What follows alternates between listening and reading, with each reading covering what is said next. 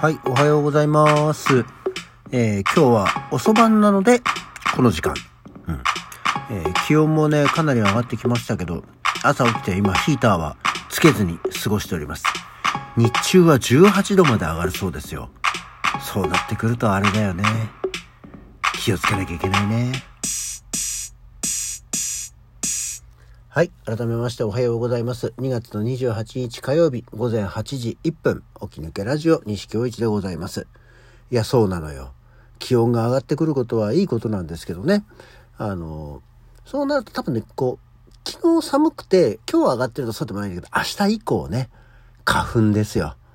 ね、えー、今日は今まだ、あの、ちょっともうすでに鼻シュッとやったんで、えー、通っておりますが、え、あの、花粉が多くなってくるからさ、こう、この時期はね、あったかくなるのも、あの、寒くない方がもちろんいいにはいいんで、あったかいのはもう大歓迎なんだけど、ね、花粉だけは、ほんと花粉だけは気をつけてくださいよ。林家三平じゃないんだから。はい、というような感じでございますね。さあ、そんなわけでね、あの、昨日は久しぶりに仕事に行って、月末の超繁忙を体験してきまして、で、今日は京都で、えー、遅番なのでちょっとゆっくりめなんでね、えー、この後、えー、仕事に向かおうと思っております。うそしたらまたね、明日からお休みなんで、えー、何なんでしょう。まあ、ちょうど今働く気持ちが 薄い時にはこういうぐらいのね、あのシフト関係がいいっすよね。はい。さて、えー、そんなわけでまた久しぶりにお便りをいただいております。えー、毎度おなじみ、相川博明より、相川博明さんより ね、呼び捨てちゃいけませんよ、リスナーの方をね。はい。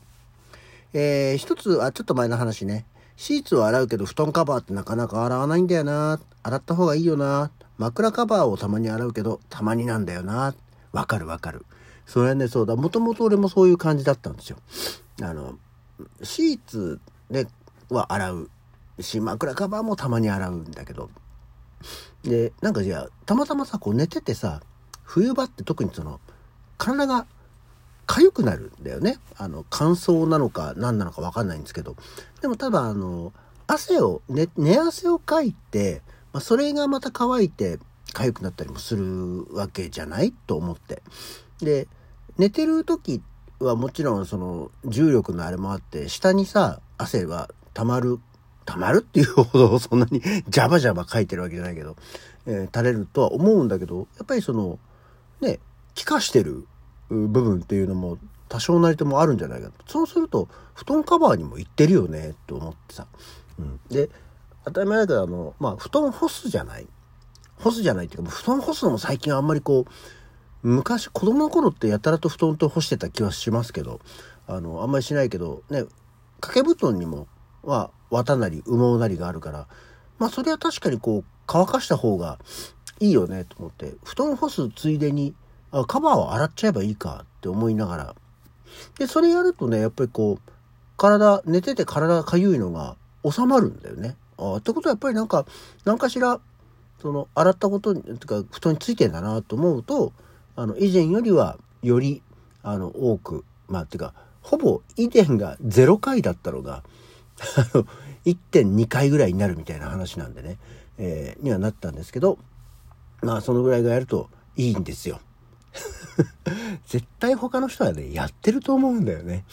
だから、いや、今更、お前ら汚ねえなって思われてるんじゃないかなとは思うんですけど、ね、あの、まあ本当に布団カバーもね、たまには、掛け布団のカバーもたまには洗ってあげるといいんじゃないでしょうか。はい。おすすめします。っていうのと、あともう一つは、えー、ちょっと別の日、あの、昨日来たのかなこれは。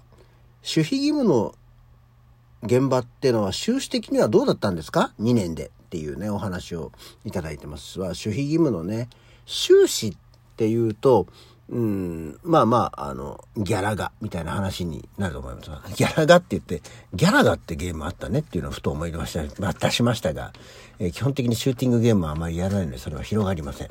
で、収支の話なんですけど、うん、まあ一応ね、名目上、あの、守秘義務の現場行く時っていうのは、私が所属している事務所の、私はまだその、研修生なわけですよ。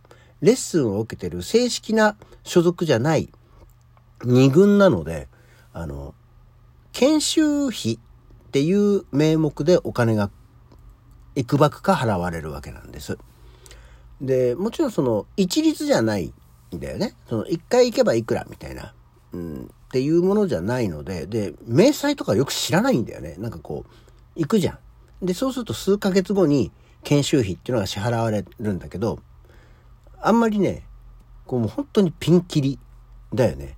なんだったら、えー、まあ、1日まではいかないけど、3、4時間の高速で、えー、1000円ぐらいの時もあれば、まあ、まあ、2日間高速だったりすると、1万円ぐらいとかだったりするんで、でも結局どのぐらいもらったのかなうーん、もう全然ね、そんな収支帳とかつけてなかったんだよね。なんか、ほら、基本的にはその、見切れていれば面白い。見切れるために言ってるからさ、まあ、プラス、いやいやお金もらえてラッキーみたいなところだったんで、あんまりね、収支自体はつけてないんですけど、いくらぐらいだろう？2年間で5、6万ぐらいもらったのかな？っていう感じ。5、6万ももらってないかな？ぐらいな感じですよね。で、本数的にもそんなにいっぱいいっぱい行ったわけじゃないもんね、多分結局。10、15ってことはないか。まあでもそんなに多くはないから。ね。でもなんか、一緒の現場になった人とかは、先月はね、5万入りましたよ。結構コンスタントに、みたいなこと言ってるから、頑張って、あの、一生懸命そればっかりやってるとある程度はいいのかもしれませんけど、私みたいに本当にこう、余暇で えー、あ、これ面白そうだから行ってみようとか、これだったらみんな見て、見てるやつだから行ってみようみたいなのでやったりしてますからね。やっぱその辺のこう、スタンスの違いで収支っていうのはかなり変わってくるんじゃないでしょうかね。という感じであんまりそのつけてないっす。うん。2、3ヶ月に1回、そのまとめてくるから、毎月毎月じゃなくて。なんか、4、5千円とかがポロリポロリと入ってきたりするような感じですけどね。だって本当に、年末から1月とか、1ヶ月2ヶ月、なんだったら2、3ヶ月ポコンとその守秘義務行かない時とかもあるからさ、なかなかね、こう、一概にどんな感じっていうのはよくわかんないです。はい。っていうような感じで、えー、せっかく質問いただいたんですけど、大した答えにはなりませんでしたね。はい。さて、えー、そんなわけで、今日は誰の誕生日？今日2月28日はですね、1926年に菅井金ですね。あのー、必殺仕事人でおなじみの。必殺仕事人でおなじみかな、菅井金。ね。えー、あれですよ。藤田誠のお母さん。